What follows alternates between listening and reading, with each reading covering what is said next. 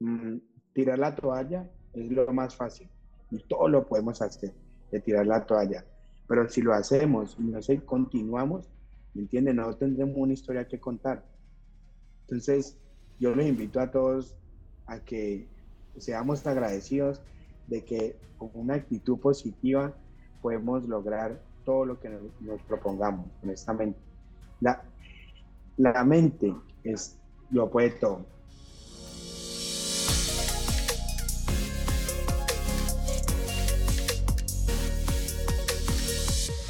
Hola people, bienvenidos nuevamente a Factor Esencial. Feliz de estar aquí conectados con ustedes en un nuevo programa. Y verdad que estoy muy agradecido. Gracias por sus mensajes, gracias por conectarse, gracias por compartir, por suscribirse en el programa, los que nos escuchan a través de iTunes, de Spotify, de Apple Podcast, de Amazon Podcast. Gracias por suscribirse, gracias por sus comentarios, por sus likes, por compartir eso, por compartir conversaciones humanas, conversaciones que yo siento que hacen falta muchas veces en los medios de, comunicación masivos y le doy las gracias a Claro Televisión por creer en programas como este, por creer en Factor Esencial, de que es posible cambiar el mundo. Así cambiamos el mundo de una sola persona, eso es empezar a cambiar el mundo. Hoy tengo un invitado, les voy a contar un poquitico de la historia. Yo estaba ahí scrolleando en Instagram cuando me topé con un video de Tulio, recomienda que, por cierto, estuvo aquí en Factor Esencial, y Tulio estaba hablando con un señor que se llamaba Juan Alejandro Amaris, una historia que me cautivó y le dije a Mónica, Mónica, Juan tiene que estar en el programa. Me dijo, ¿por qué? yo solamente entra y mira su perfil y mira la historia que tiene y cómo está logrando impactar a tanta gente en el mundo. Personas como él tienen que estar en Factor Esencial Mónica se comunicó con él y nos dio el sí y hoy está aquí con nosotros y, la verdad me siento feliz de poder tenerte aquí, Juan, en el programa. Bienvenido a Factor Esencial y gracias de todo corazón por aceptar esta invitación. No, Juan, gracias a ti. Gracias por la invitación. Muy contento de poder estar aquí. De nuevo, gracias por tenerme aquí. Juan o Alejandro. Ah, es, es, es, es una historia, uh, yo me llamo Juan Alejandro Amariz Peláez, un nombre bien largo. Mi esposa me dice Juan, mis amigos me llaman Alejo. y mi mamá cuando, mi mamá cuando cena me dice Juan Alejandro. Oiga, y lo difícil, antes de entrar a conversar, lo difícil que es tener aquí dos apellidos y dos nombres en los Estados Unidos, ¿no? La gente no... Eh, bueno, no, ponerle cuidado que cuando, cuando cuando, me, cuando, llegó, cuando llegó al Army, pues habíamos un grupo de amigos, entonces había otro que llamaba Juan. Entonces, no, vos te llamás Juan, Alejandro, no, vos te vamos a decir Alejo y a vos Juan, porque no podemos decirle a los dos Juan. Yo listo, así fue. Cuando llego al hospital, ponen a Maris Peláez y nadie podía pronunciar el nombre. Y los doctores, pero resulta que en ese hospital había un muchacho que me conocía de hace mucho tiempo porque compartimos juntos en una base en Carolina del Norte y el man dice, no, él no es Amaris Peláez. Ah, me decían el ABCK porque empezaba en la A y terminaba en la Z, como el niño abecedario. Entonces, no, póngale Alejo y me, ponía, me pusieron Alejo y ahí quedé Alejo. Alejo para todo el mundo, los que me conocen desde hace mucho tiempo me dicen Juan, cuando de nuevo me dicen Juan Alejandro. Ah, bueno, entonces vamos a hablar de, Juan y de, Alejo. Aquí nos vamos a ir. Como quiera, como quiera. Juan, yo creo que antes de, de, adentrarnos un poquitico en tu historia como tal y en, digamos que en, en, lo que cambió tu vida, ¿cómo era Alejandro en la escuela? O sea, si nos hubiéramos encontrado con vos de 16 años en el colegio, ¿cómo eras vos? No, yo creo que un poquito introvertido, cansón, me gustaba mucho el fútbol, el estudio ahí más o menos, lo iba porque lo pasaba, pero no muy dedicado en el estudio, pero sí amigable, muy amigable, ah, me gustaba pasarla bien. Ya ese, era el Juan Alejandro de los 16 años. En Cali. En Cali. ¿Qué es lo que más extrañas de Cali?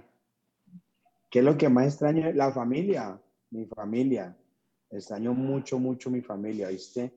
Ah, creo que mi familia es muy grande y siempre hemos sido todos, todos muy unidos con mis primos, somos como, mi abuela tuvo 10 hijos y somos como 40 primos más o menos. Entonces éramos, hemos, hemos siempre muy unidos. ¿Y por qué llegaste a los Estados Unidos y sobre todo a prestar servicio? Bueno, yo llego, yo llego a Estados Unidos porque cuando yo tengo aproximadamente como unos 10 años, 11 años diría yo, mi madre emigra de Colombia hacia Estados Unidos. Yo me quedo viviendo uh, con una tía y ella se, se, se, queda conmigo, ¿no? En ese entonces yo estudiaba en un colegio militar, el Liceo Pichincha, y ahí me quedé estudiando. Mi, mi, mi, mamá se vino para acá y yo seguí, yo seguí estudiando en ese colegio. Entonces, siempre hubo un, un cariño y un amor por el ejército. ¿Ya? Al llegar a Estados Unidos, cuando tuve la cuando me gradué del colegio y mi mamá había hecho todos los papeles, tuve la oportunidad de ir a Estados Unidos en el año 99. Yo me gradué en el 98, en el 99 llego aquí a Estados Unidos y vos sabes que pues uno aquí quiere salir adelante y, y quiere ser un poco diferente. Aquí hay un montón de oportunidades. Pero me faltaba el inglés. Entonces me decía, no, tiene que estudiar, tiene que estudiar. Mi mamá, no, que tiene que meterse a la universidad. Y me a la universidad, no, que el diploma, el diploma era de Colombia, eso era un problema. El inglés era muy poco, que tiene que estudiar inglés, que es una cara. Entonces vi como muchos obstáculos, entonces me dediqué a trabajar. Me dediqué a trabajar, me dediqué a, hice ballet parking, trabajé cortando pasto, trabajé poniendo alfombras, a, trabajé limpiando cuartos en hotel como housekeeper y a la final me, también jugaba fútbol por el lado, pero el fútbol aquí no tenía mucho auge. Entonces, pues un señor un día me vio jugando y me dijo que jugara para el equipo de él. Yo jugué, pero yo no iba a entrenar porque yo trabajaba constantemente para ayudar a mi papá en Colombia un poco y para mantenerme yo acá y a mi mamá.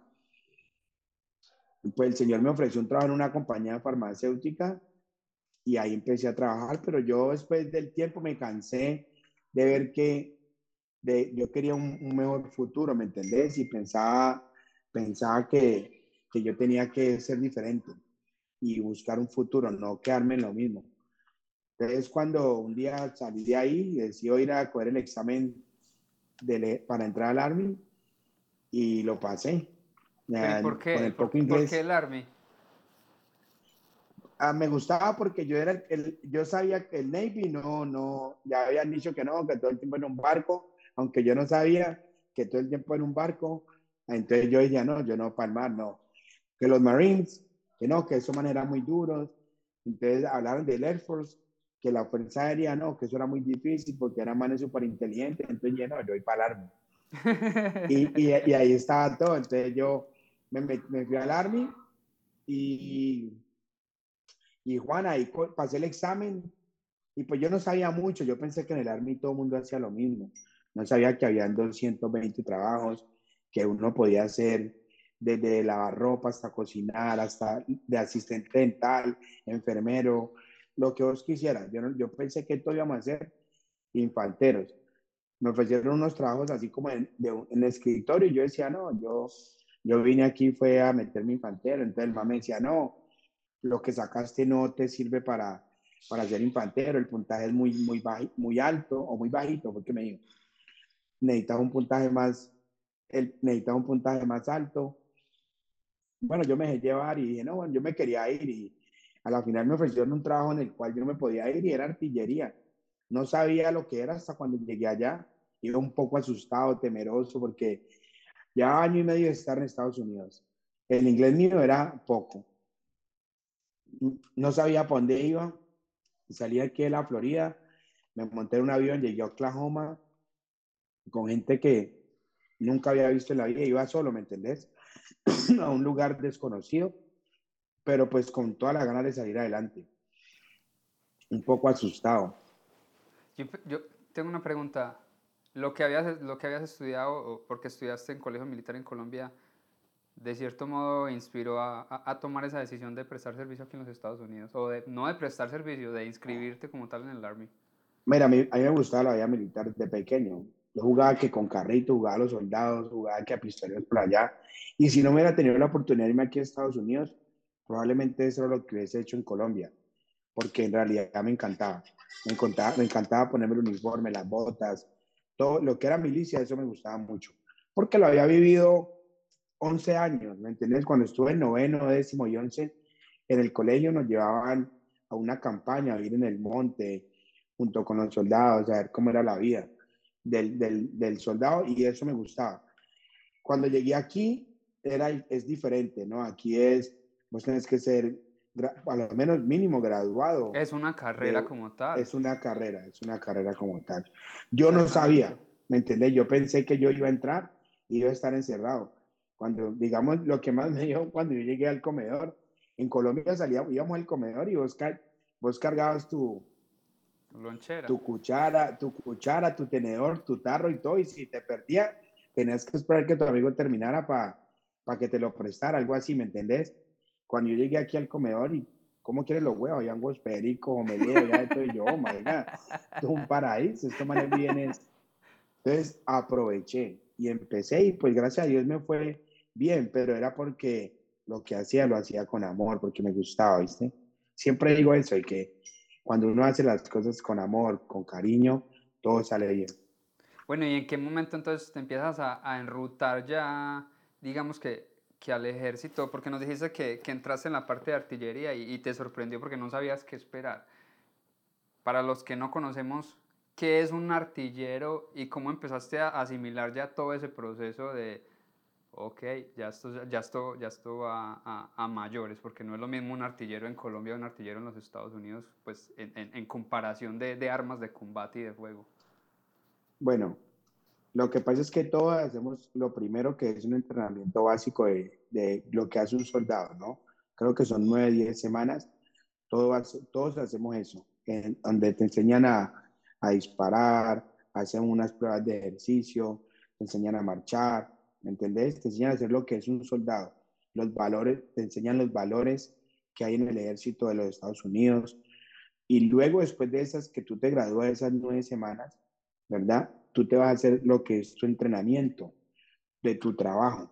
Entonces, eh, de, de acuerdo a lo que tú escogiste, es cuando eh, tiene una, un, un, tiempo. Ejemplo, el mío para yo aprender era, creo que tres meses, 12 semanas, más o menos.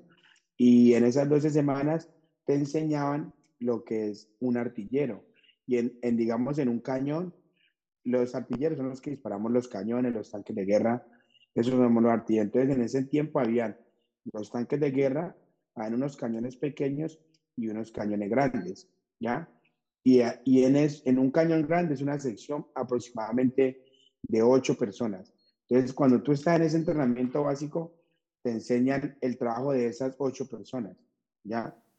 Y eso es lo no que sabes, no sabes en qué momento te va a tocar relevar. No, no, no En caso de guerra, no sabes en qué momento te va a tocar asumir una de esas posiciones.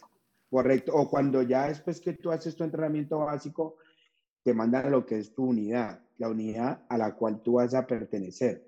Y cuando tú llegues a esa sección, ya hay gente delegada en cada número, ¿no? Digamos que es del 1 al 6. Entonces, digamos que el, el de la sección número 3 necesita el número 1. Tú llegas, te toca hacer el número 1.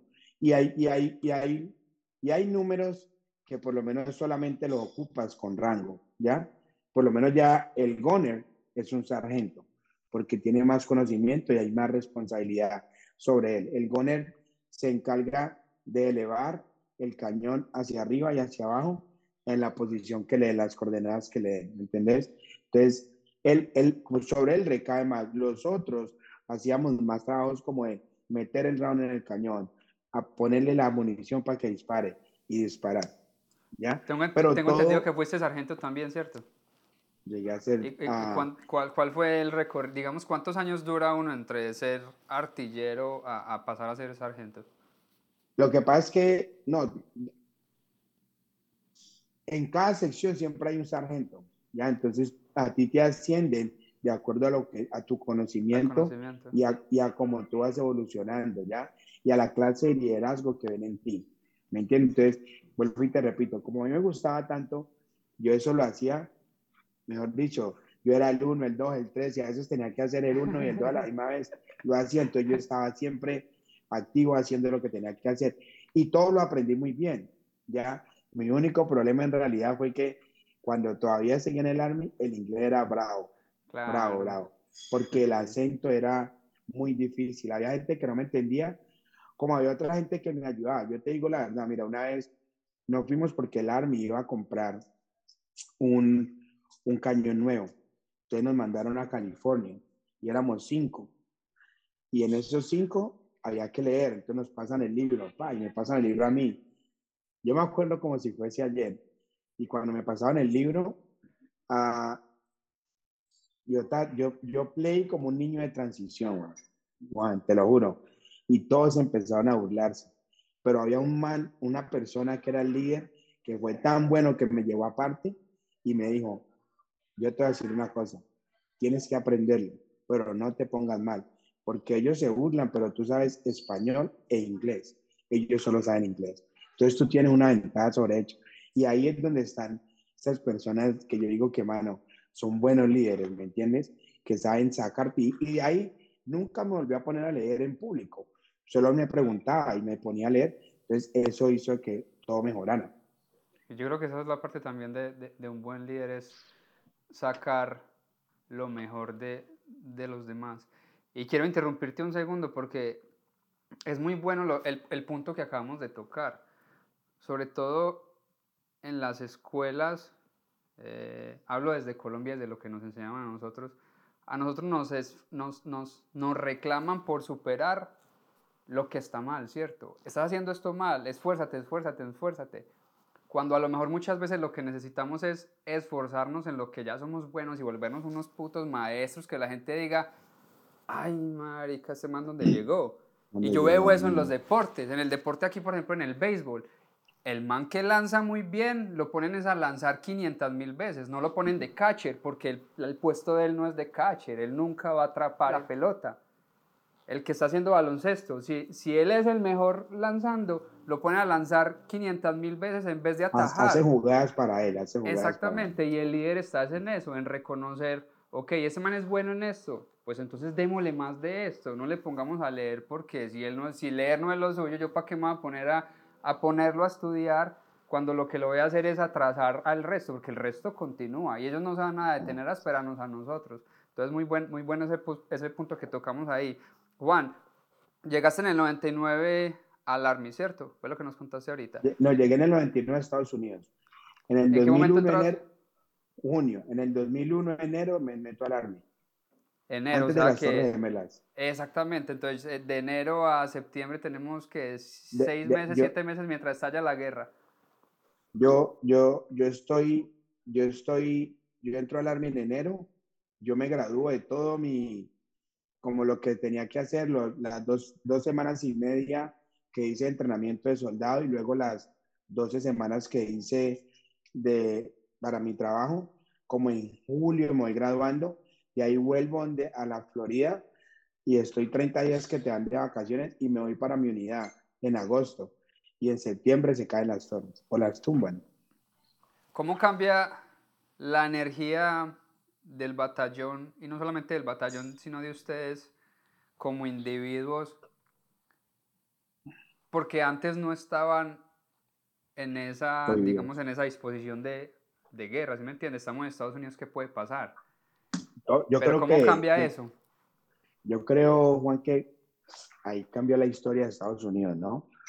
Eh, mira, yo te voy a contar, digamos, las bases, todo el mundo podía entrar a las bases.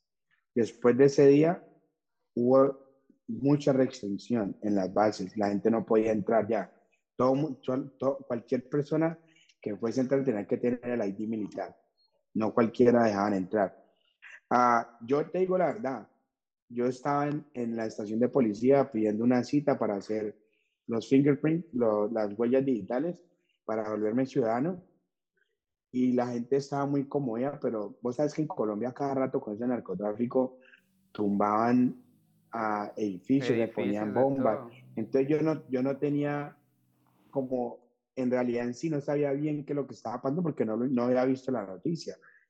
Cuando yo llegué a mi unidad, yo veo que todo el mundo está corriendo, poniéndose, cambiándose, y, y el sargento me dice, Mari, vaya, cámbiese. Y entonces yo, yo fui y me cambié, yo eh, si me cambié, me subí a un camión. Cuando hay un, hay un, hay un compañero que se está quejando de lo que está pasando, porque él tenía sueño, acababa de salir de trabajar 24 horas y él se estaba quejando que quería irse a dormir y, y, lo cogió, lo cogieron por el, por el casco y lo tiraron del camión y le dijeron, usted no está viendo que hay gente tirándose en el edificio, está llorando porque no puede dormir, y hay gente tirándose para querer salvar la vida y le dieron el casco y yo ahí como que, wow, esto es serio. Entonces ahí empecé a ver la noticia luego y pues cambió, la historia cambió, ¿no? Nunca, de ahí nunca, nunca más el Army fue igual. Las bases se cubrieron, las bases se cerraron, a nosotros nos, nos cada que íbamos a salir entramos, nos revisaban los carros de arriba abajo, todo cambió. ¿Y en qué momento entonces, digamos, te, te, asignan ya como tal misión? Tengo entendido que fue en Irak, ¿cierto?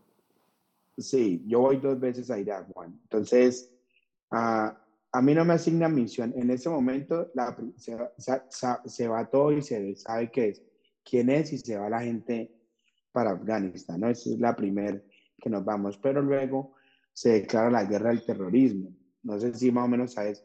Eso pasó en el 2001 y en el 2003 cuando se le declara la guerra del terrorismo, que invadimos a Irak. La primera vez, entonces vamos como en abril del 2003. Yo me voy la primera vez a Irak, regreso en enero del 2004. Ahí me voy a Alaska. Allá entreno con otra unidad totalmente nueva, que era primera vez que iban a ir para Irak. Yo ya había ido una vez, tengo soldados nuevos, me voy para Irak y en el 2005, terminando mi tour más o menos, es que sufro un accidente. Ok, antes de, antes de, de adentrarnos en la parte del, del accidente, ¿cómo es vivir la guerra? En este momento estamos, digamos, viviendo una guerra entre lo que es Israel, Palestina, tenemos a Rusia, Ucrania, nosotros en redes sociales andamos, es así, escroleando, vemos misiles pasando y todas esas guerras, todas esas muertes, toda esa maldad se volvió paisaje para todo el mundo, ¿cierto? ¿Cómo es vivir una guerra como tal, Juan? O sea, vos la viviste, estuviste ahí antes del accidente, o sea, para los que piensan que esto es paisajismo, para los que no se dan cuenta que esto es real, vos lo viviste, ¿qué es en realidad estar en una guerra? Mira, lo que pasa es que, listo, yo lo viví. Yo, yo, yo le decía a, a, la gente que estaba con nosotros, nosotros estamos invadiendo, ¿me entendés? Pero estamos allá con un propósito, ¿sí me entiendes? Nosotros no estamos, digamos, mmm, como acribillando a esas personas, aunque yo ese tema no lo toco mucho porque hay gente, es un tema delicado para una gente, ¿no? En mis redes sociales a veces me dicen, ah, eso te pasó por por, por andar matando gente, pero no, eso está fuera de mi control, ¿me entendés? Lo que pase allá en la guerra, nosotros vamos porque no, con otra misión, ¿sí me entiendes? Yo me acuerdo que en la, donde estábamos decía, gana, gánate la mente y el corazón de los iraquíes, ¿ya? Yo fui parte de las primeras elecciones que hubo en Irak que nunca habían habido, ¿ya? Pero es eh, que te invadan, que tú estés allí, no, no, que todos los días hayan muertes, bombas, ¿me entiendes? A nosotros nos atacaban. Entonces, ¿qué pasaba? Nosotros perdíamos compañeros, compañeros que, que tú conocías sus familiares, tú algunas veces compartiste con sus hijos y lo único que tú te imaginas es que nosotros estamos allá buscando hacer un bien, ¿me entiendes? Para que esta gente pueda vivir mejor y tú pierdes una persona de la cual tú conoces su familia. Entonces te pones a pensar, muchas cosas pasan por tu mente, Juan, like, como hoy fue mañana puedo ser yo. Y mi familia se queda sin verme, mis hijos. La primera vez que yo fui, te digo, fue impresionante, porque pareció una película. ¿Me entiendes? Yo no se lo deseaba a nadie, a nadie, a nadie, a nadie. Parecía un, totalmente, era como una película, era oscuro. Íbamos en camiones, se escuchaban los bombardeos, ah, se veía fuego, boom, misiles por aquí, misiles por... Yo no tenía un hijo. La segunda vez ya tenía un hijo yo pensaba mucho en él. ¿Me entiendes? Y más que pasaban estas cosas, pero que a veces perdíamos compañeros. pero nadie se imagina lo destructivo que es, ¿me entiende? Y no solo eso, después de eso, ¿me entiende? Imagine, yo pensaba que yo iba y volvía o no volvía, mas no pensaba que había consecuencias de terminar, porque yo digamos que soy una consecuencia de, lo, de esto de la guerra. Y cuando yo llego a ese hospital, que hay tantas y tantas personas sin piernas, sin manos, con ciegos, que entonces yo digo, wow, man, es más de esto, ¿me entiendes? Entonces, hay muchas, deja muchísimas secuelas. Eso te iba a preguntar, o sea, físicamente, obviamente, las cicatrices están, ¿cierto? Pero emocionalmente, ¿cómo son esas cicatrices, Juan? O sea, ¿cómo es dormir? Yo me imagino que, que, a veces, o sea, llegan a la mente esos mismos recuerdos de los que nos estás hablando. O sea, ¿cómo lidiar con eso, Juan? Mira, lo mío pasó hace en el 2006, hace mucho tiempo. Ya vamos para 17 años, algo así, 18 años el próximo año. Y yo, yo, yo aprendí, digamos, al principio tenía muchas pesadillas, pero ahora yo, Juan, he aprendido a vivir en gratitud, ¿me entiendes? Entonces, yo no me quejo por nada, ¿me entiendes? Yo, yo vivo mi vida al 100%, al máximo, disfruto cada momento y agradezco todo lo que tengo. No me quejo por nada de lo que no puedo hacer. Ah, gracias, yo pienso que mi familia me ha ayudado mucho, ¿me entiendes? Ha sido un apoyo incondicional para mí. Ay, eso ha alejado como que yo tenga malos recuerdos o a la misma vez, porque a veces cuando yo pienso que cuando tú siempre estás pensando en eso, es que vienen, como cuando tú piensas algo en la noche y te acuestas a dormir, y eso al otro, oh, yo soñé tal cosa, porque lo pensaste. Entonces, al, yo pienso que al vivir así, el ser agradecido y, y, no, y no quejarme, me ha ayudado a, a estar bien positivamente. ¿Fue un proceso? Digamos que sí, sí, fue un proceso y, y, y tuve que ver muchas cosas mmm, que pasaban a los lados para yo decir, wow, ¿me, ¿me entendés? Como, a ver, un ejemplo, uh, yo no tenía mis manos, o mis manos las tenía porque yo tuve que amputármela, pero estaban ahí. Pero yo fui un día a un hospital, me dijeron, y llegó tal persona, vamos a verlo, que está herido tenía un tiro aquí en la clavícula y estaba respirando por un ventilador y estaba tirado en una cama con todo. Y entonces yo dije, no, yo no, yo no, yo no estoy en eso, yo estoy bien, ¿ves? Entonces a veces la gente solo se enfoca en lo que le sucede, en lo malo y se queda ahí. Y no ve que, hay es, es, es, difícil también, ¿no? Disculpen que te interrumpa, Juan, porque darnos cuenta de eso quedamos por sentado y que creemos que merecemos, ¿sí o qué? Hasta que no lo vemos y no lo vivimos, como que no caemos en cuenta de que, o sea, esto, esto, es, esto es real. O sea, qué bonita esa, esa, palabra que nos dijiste de que más, más gratitud y, y, y menos quejas, ¿cierto? Siempre nos andamos mm. es quejando de absolutamente todo y no agradecemos todo. nada, porque creemos, creemos que todo lo merecemos. Pero es normal, así somos nosotros los seres humanos. Así, eh, y, y, y, cuando lo tenemos, a veces queremos otras cosas, ¿me entiendes? Uh, yo, yo, yo no sé si porque fue por lo que me pasó, ¿me entiendes? Que yo vivo mi vida así, ¿me entiendes? No, no me quejo y sé, si me pasa malo, por algo me pasó y alguna enseñanza atrás. Y si me pasa bueno, pues lo disfruto, ¿me entiendes? Pero si me pasa malo, algo malo, no me quejo ni me quedo ahí, ah, es que, pucha, yo la vida conmigo es muy injusta, porque no es injusta, todo tiene su razón y todo tiene el porqué, y de algo aprendemos, ah, de esto que nos está pasando. La vida es la vida. Juan, ¿y por qué ahorita nos deciste que, que, que decidiste que te amputaran las manos? ¿Cómo así que, que decidiste? Cuando tengo entendido que puedes contarnos un poquito de la parte del accidente como para que entremos en contexto yo estábamos cerrando la base porque éramos atacados constantemente. Entonces, yo voy, estábamos en, yo estaba en un fuel point donde yo tenía que proveerle a los iraquíes un tanque lleno de gasolina. Un tanque, yo parqueaba, yo los vigilaba.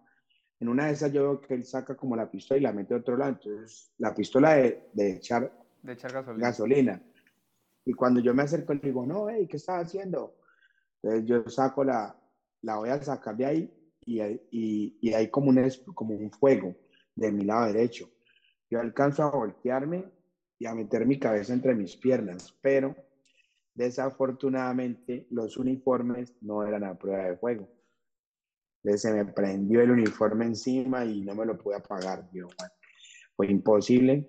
En realidad, me acuerdo que cogí, levanté un man de eso y dije que me ayudó. Yo pesaba como por unas 200 libras y era músculo. Cogí un man de eso, levanté y dije que me ayudara. De manera asombrado. Luego fui y me tiré un pasto y en realidad cerré los ojos. dije, aquí fue. Ya esperé por ahí unos 30 segundos y volví y lo abrí y vi el cielo y me paré corriendo. Salí corriendo y dije, necesito que me ayuden, necesito que me ayuden buscando a los americanos. Me subí en la parte de atrás de una camioneta y me senté, sentado así en el borde.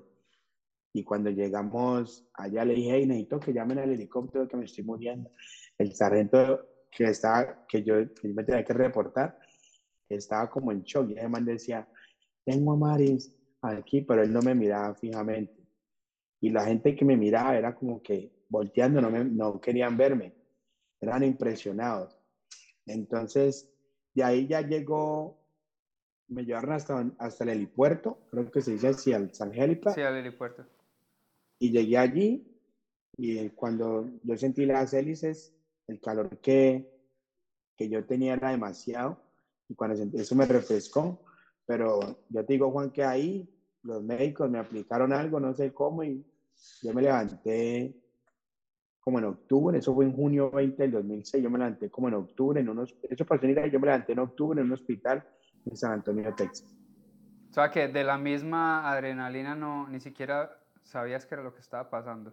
No, yo sí, yo sabía, pero ellos me durmieron, ellos me estearon.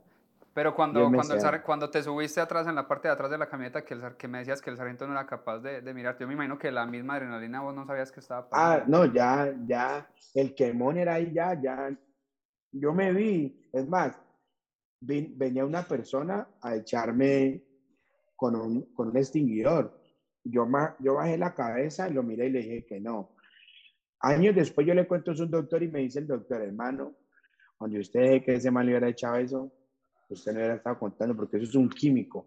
Su piel está en carne y usted muere. Ahí mismo. Ahí mismo se muere. Juan, entonces, ¿entraste en estado de coma? ¿Por qué tres meses ellos, ellos me sedaron. Oh, te, indujeron. cinco meses te indujeron. Un coma inducido. Y poco a poco me fueron despertando. Porque las heridas eran tan fuertes que no querían que, que yo estuviera despierto. ¿Entiendes? Ellos, yo era, era, era, era mucho lo que... Yo me quemé el 77% del cuerpo, todo en tercer grado.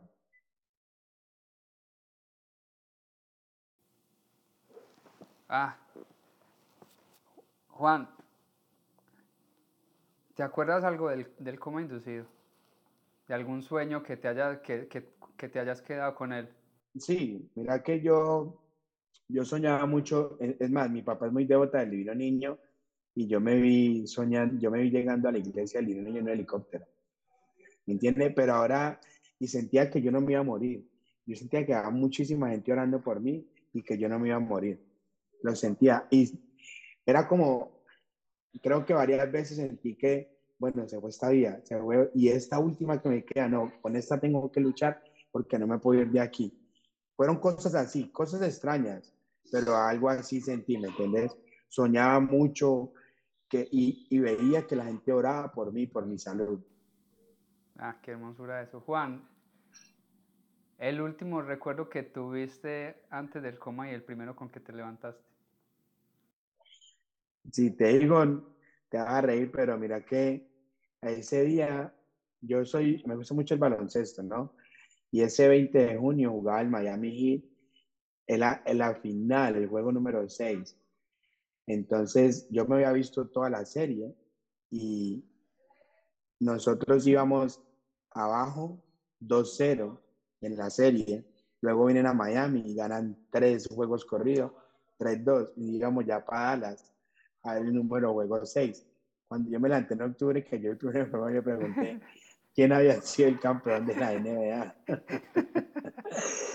y ese man, ese man me miró.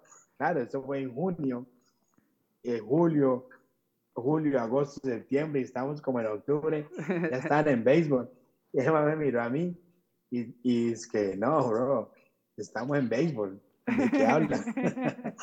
y como yo no hablaba con nadie, ellos empezaban ahí, empezaban ahí, es que hoy es 10 de octubre, ¿usted dónde está? Estamos en San Antonio, ta, ta, ta, usted llama a Juan Alejandro, su seguro social está, y venían al rato, ¿dónde estamos? ¿Cómo se llama?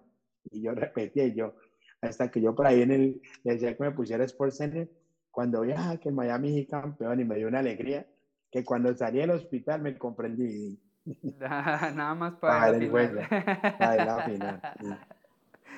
Es difícil a veces aceptar las cosas, ¿cierto? Es, es, difícil encontrarle sobre todo un sentido, ¿cierto? ¿Qué es lo mejor que te ha dejado, puedo decir, la vida? ¿Y, y, y cuál es la mayor enseñanza también?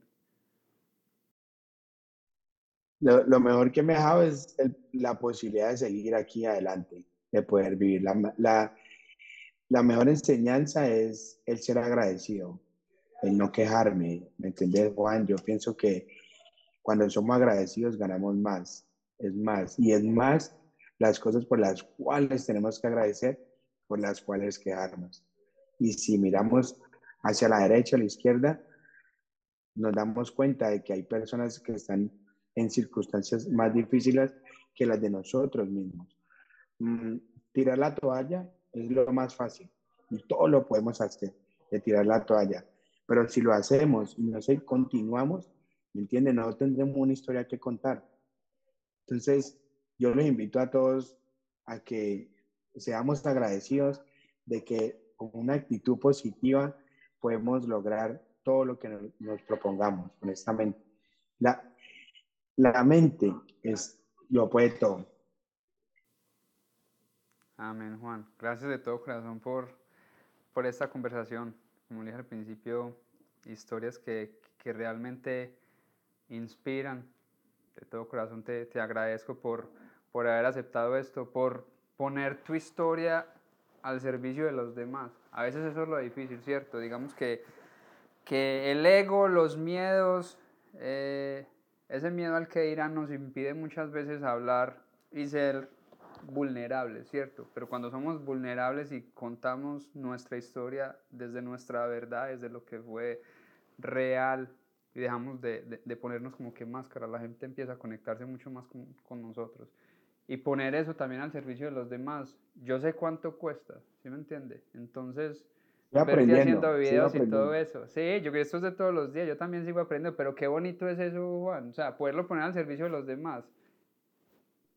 ¿Tú sabes qué es lo más bonito? Lo más bonito es cuando alguien, y, y eso se, se, siente satisfactorio, ¿no? A que alguien se me acerque y me diga, hermano, después de verlo, no me voy a quedar ni un día. ¿Me entiende? Y yo le digo, me alegra mucho. Hay veces que, en, la vez que fui a Medellín, yo fui a un concierto de salsa y una señora se me acercó, una señora que está al lado me dijo, ¿te puedo dar un abrazo? Pero no me digas nada. Yo le dije, seguro y me dio un abrazo, yo la abracé como pude y me dijo, necesitaba esto, necesitaba verte. Entonces a veces Dios como que te pone en los lugares, ¿no? Así como una vez lo hizo conmigo me puso algunas personas para que yo me diera cuenta que lo bendecido que yo era, ¿me entiendes? Entonces a veces me pone a mí en esos lugares donde las personas me han podido ver y en algunos he podido ayudar a cambiar a, su vida o su forma de pensar. Y como tú dices, con que a uno que ayudemos, es, estamos haciendo el cambio. Amén. Bueno, última pregunta que no puede faltar aquí en el programa. ¿Cuál es tu factor esencial? ¿Cuál es esa esencia que quieres dejarle al mundo una vez partas de este plano terrenal? Ah, eso, lo de, la, lo de la gratitud, Juan. Yo creo que hago mucho énfasis en eso, en lo de la gratitud y lo de lo de ser, de, la, de, de, ser positivos, de, tener una actitud positiva, porque ah, por ahí yo he leído que nuestra actitud es mejor, es, tener una actitud positiva es mejor que hasta tener talento. ¿Me entiende? Lo pasado no lo podemos cambiar. Llevo un lema que digo y me lo llevo conmigo y es que la vida es un 10% de lo que nos pasa y un 90% cómo reaccionamos a todo aquello que nos pasa. Todo está en la actitud que tú le pongas. Amén. Y con eso nos despedimos. 10% lo que nos sucede, 90% de cómo reaccionamos. Gracias a todas las personas que se conectaron aquí a Factor Esencial. Recuerden suscribirse, darle like y compartir esta conversación que no sabemos a quién le pueda llegar. No sabemos quién pueda estar necesitando estas palabras de Juan. No sabemos a quién podamos inspirar, a quién podamos motivar, qué mundo podamos cambiar. Esto es una misión de todos. Un abrazo muy fuerte, mucha paz, mucha luz y gracias. Peace, bendiciones.